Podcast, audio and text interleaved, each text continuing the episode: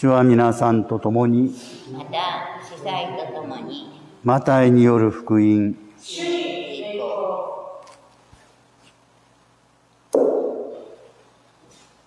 その時イエスは通りがかりにマタイという人が修税所に座っているのを見かけて、私に従いなさいと言われた。彼は立ち上がってイエスに従った。イエスがその家で食事をしておられた時のことである。徴税人や罪人も大勢やってきて、イエスや弟子たちに同席していた。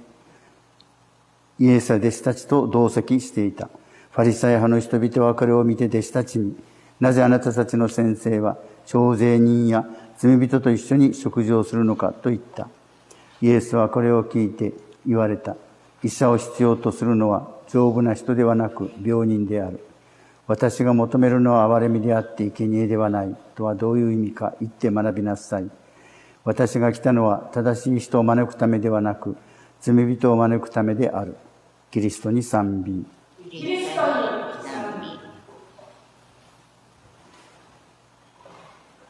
私たちはこれを淡々と今の箇所を読みましたけれども、あの、ガリラヤのイエスの著者は、の先生は、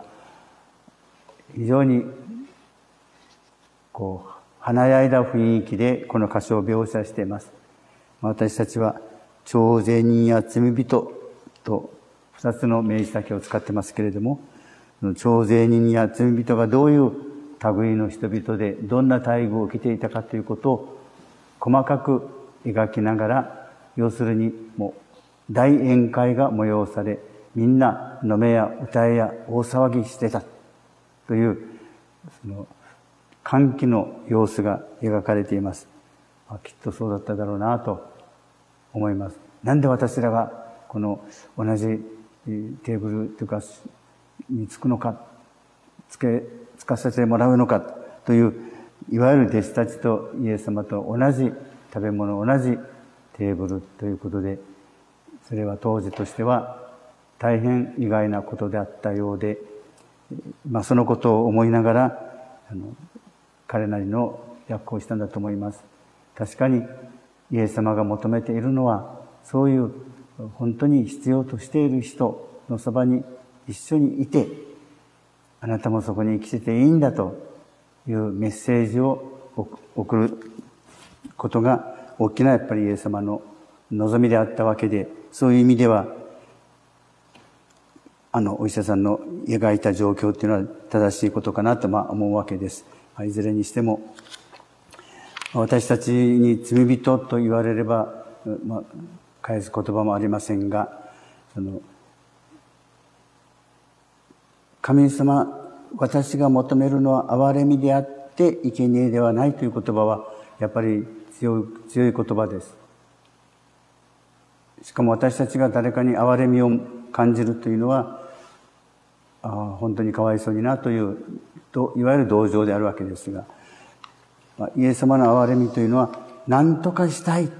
というその心からの、まあ、願いが伴っていることのようです。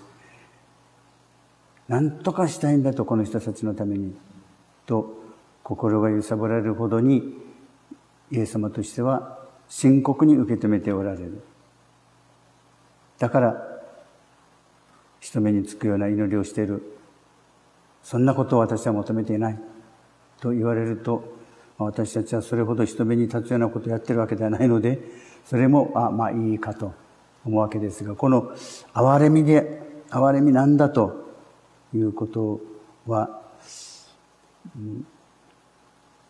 やっぱり私たちの身近な人たちへの憐れみ、何とかしてあげたいということの始まりは、まあ、まず家族になるという、この夫婦の出会いがそうだったわけでしょう。この人のために私はこの人と共にと言って、皆さんの家庭ができていったわけなんです。まあ、そういう意味では、それほど今深刻な、この人のためにという思いは、まあ、言葉はよくありませんが、空気みたいな感じで、まあ、いて当たり前みたいになってるんでしょうけれども、まあ、一人一人、一人住まいの多い私たちにとってこの状況において、やはりそれも、いつも出会う人々ということで、やっぱりいつも申し上げている身近な人々であるわけです。家族にあってはまず夫婦、まず親子ということがあって、その中で私は祈りだけがあんたたちに求めてるんではない。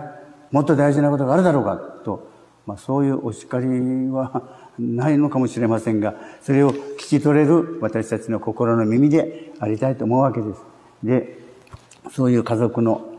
手を離れて、この最初レオ質問は、いや、私はやっぱりイエス様に行くんだと。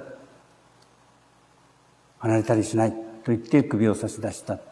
まあ、そういう、まあ、覚悟というか、私たちには、